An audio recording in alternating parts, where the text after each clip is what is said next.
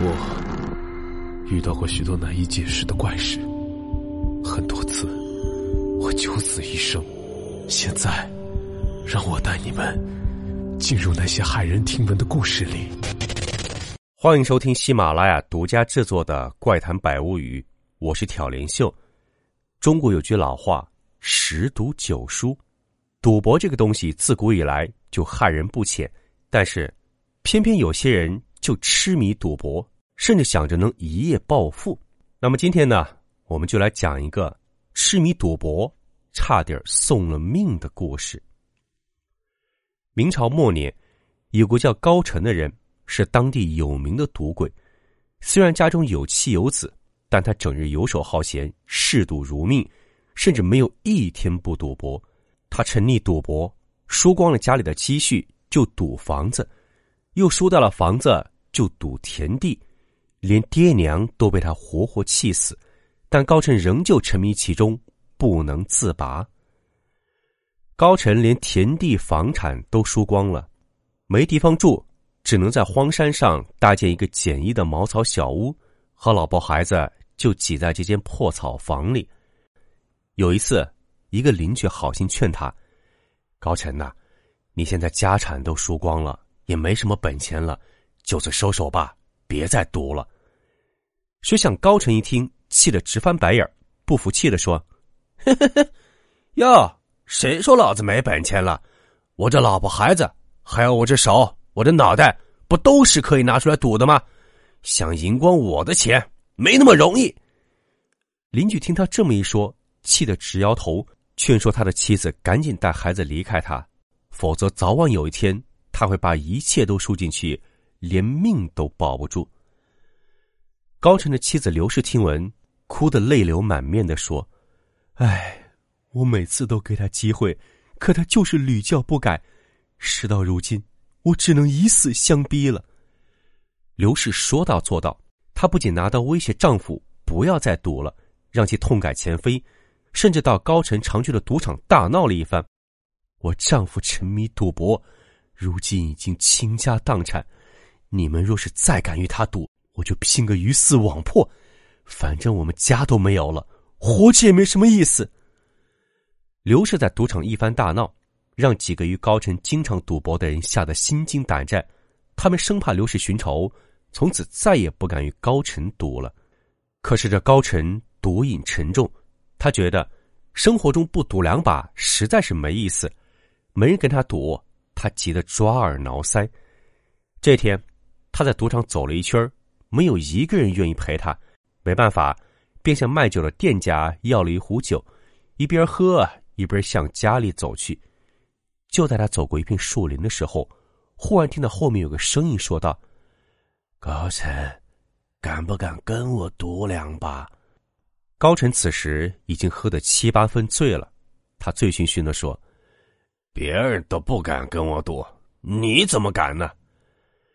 那是因为别人怕你家母老虎。”别人都怕他鱼死网破，跟自己拼命，我可不怕。这个声音低沉而又缓慢，不像是正常人说话的声音。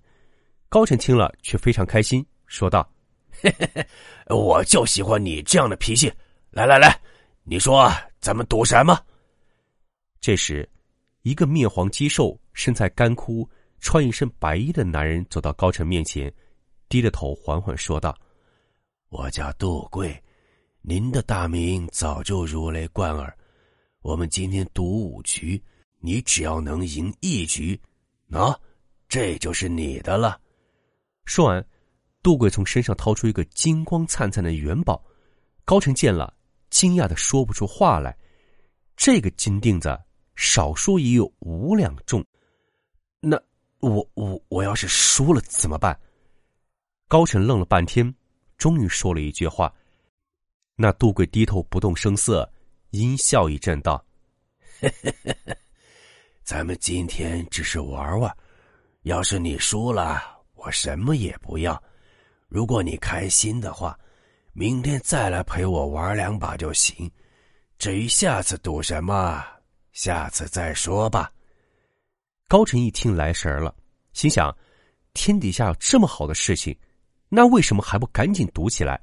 只要能赢一把，这五两金子就可以咸鱼大翻身了。说着，他就在树底下的大石头上拿出一副牌九，与杜贵赌了起来。说来也怪，这两个人在夜里赌博，月光无比皎洁明亮，高晨竟能看得清清楚楚，完全不觉得是在晚上。而今晚的赌局。高晨的赌运也出奇的好，连赢了杜贵三局。到了第四局，杜贵连连摇头说：“我已经输了，这个金元宝是你的了。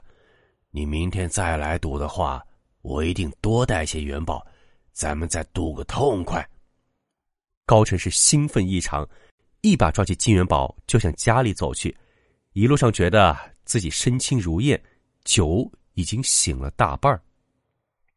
回到家中，妻子刘氏还没休息，一见他回来，满脸阴云的问道：“你去哪儿了？这么晚还不回来？”“ 嘿嘿嘿，去哪儿不重要，重要的是我给你带了一个大宝贝回来。”说着，他把手伸进口袋，想掏出金元宝给妻子一个惊喜，可掏了半天，口袋里除了掏出一点纸灰之外，连半点金渣也没有。哎。这怎么回事？高晨百思不得其解。刘氏问他到底遇到了什么，高晨守口如瓶，打死也不肯说。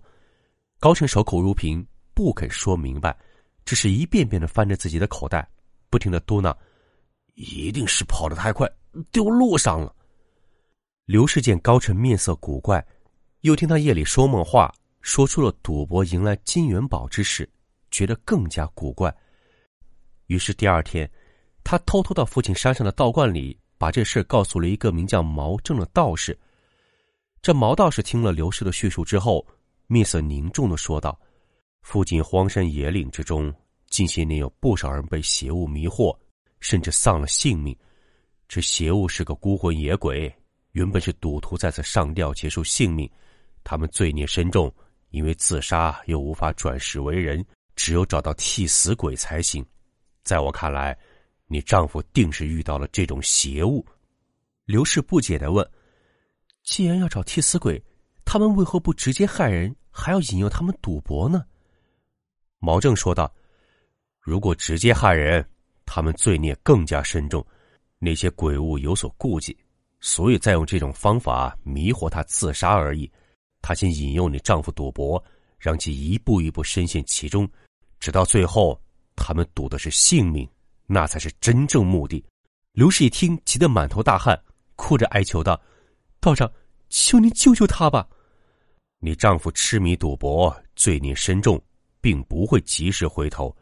倘若让我救他，也得在他受到惩罚、醒悟之后才行。”毛正的态度很坚决，刘氏无奈，只好回家好言相劝丈夫，想让他及时回头。可这高晨表面答应了刘氏，内心里仍旧痴迷赌博。只要刘氏不注意，他就偷偷跑出来与杜贵相赌。一连好几天，他每天晚上都跑到树林里找杜贵，而脸色也越来越苍白。有天夜里，杜贵说道：“高晨呐，咱们总是赌这点散碎银子，没什么乐趣，不如咱们赌个大的。”说完，他比划了一下高晨的腿。高晨心想：“哼，就你那烂手气，还想赌大的？就是赌命，老子都不在乎。”于是他毫不犹豫的答应了。可不成想，刚说出口，这把他就输了。杜贵低着头，阴笑着说：“嘿嘿嘿，成了瘸子比死还难受。这样吧，我再给你个机会。”如果你赢了，输了的这把就作废；如果你输了，不妨咱们俩一起从这跳下去，如何？高晨咬咬牙，点了点头。结果这把他又输了，他怎么也想不明白，手气一向很好的自己，居然连输两把。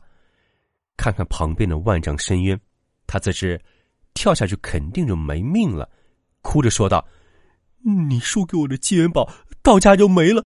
你使诈出老千，我不能上你的当！杜贵英笑着说：“愿赌服输。你明知那些金元宝都会消失，你还来，这事儿可怪不得别人。事到如今，你跳也得跳，不跳也得跳。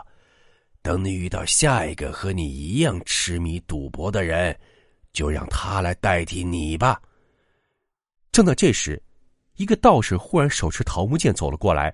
身后紧跟着高晨的妻子刘氏，杜贵见状，立刻明白了怎么回事立刻化作一缕黑烟消失了。高晨一把抱住毛道士的腿，道：“道长，救救我！那那那那杜贵是个赌鬼，他他还要害我性命。”唉，早知如今，何必当初呢？毛正失望的摇摇头，叹息一声说道：“既然你妻子找到了我。”也是天意如此，你命不该绝，希望你好自为之。高晨连连给道长磕头，表示自己愿意改过自新。自此以后，高晨果然说到做到。